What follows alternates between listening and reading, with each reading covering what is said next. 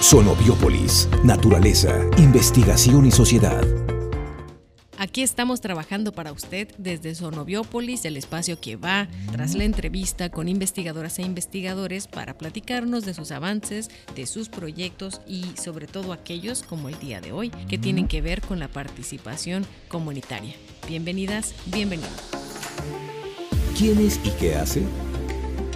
Hemos invitado a la doctora Diana Medina Hernández. Estamos en su laboratorio, laboratorio de fitopatología. Hola, muy buenos días. Mucho gusto de tenerlos aquí con nosotros. Vamos a hablar de un, de un elemento eh, no solo emblemático, sino ancestral en todos los sentidos. Así dijéramos histórico y esta parte me gusta mucho. ¿Cuál es el papel de los cardones en la ecología y sustentabilidad de un lugar como este que son zonas áridas?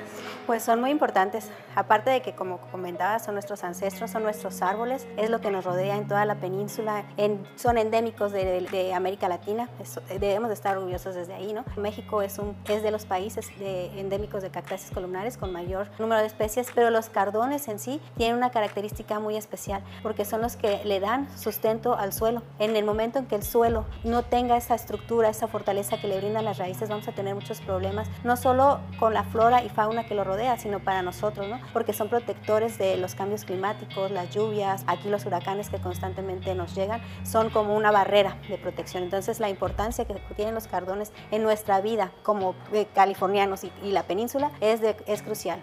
En ese sentido, usted en su proyecto refiere a un estado de sanidad de, ese, de esa arboleda, de, de, esas especies. ¿A, qué, ¿A, qué, se refiere con ello, doctor? Eh, se ha estudiado mucho los cardones aquí en Baja California Sur desde el punto de vista biológico, eh, lo cual es súper importante, pero no se había observado eh, el punto de vista que les está pasando algo, que algo les está enfermando, que algo les está causando un daño a, su morfología. ¿no?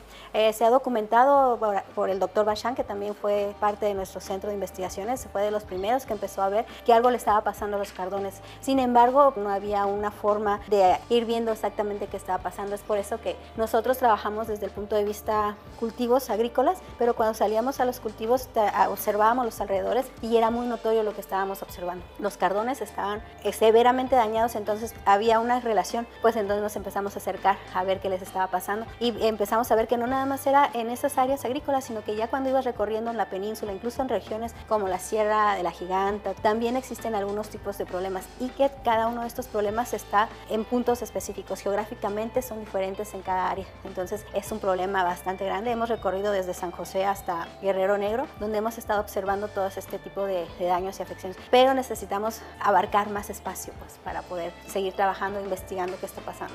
A todas luces hay algo que ustedes están haciendo diferente a la forma tradicional de abordar la investigación y esto a mí me ha parecido muy importante. ¿Qué es, doctora? Bueno, nosotros estamos ya trabajando con otras instituciones y con la comunidad. Eso ha marcado porque la institución con la que estamos trabajando es con CONAFOR. Ellos son a nivel nacional. Las cactáceas también las tenemos en todo el país y las cactáceas columnares. En el 2018 realizamos un taller para los técnicos de sanidad forestal.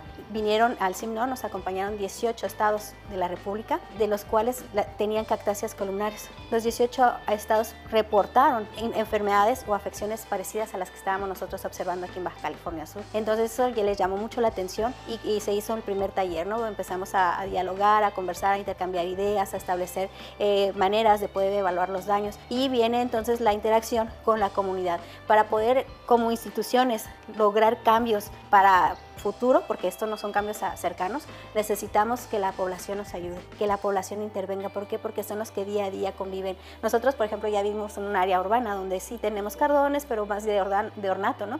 O salimos a las playas y los vemos, pero ellos día a día en sus poblaciones los, los miran.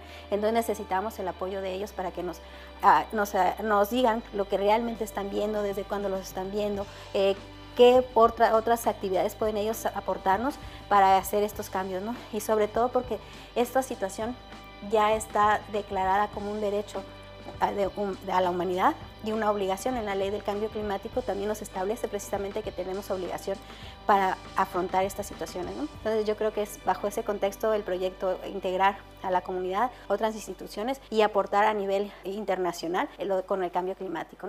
Adoptemos un cardón ¿Qué le parece? El Centro de Investigaciones Biológicas del Noroeste, con la participación de los centros CONACIT, presentó Sonobiópolis, un espacio para la comunicación de la ciencia.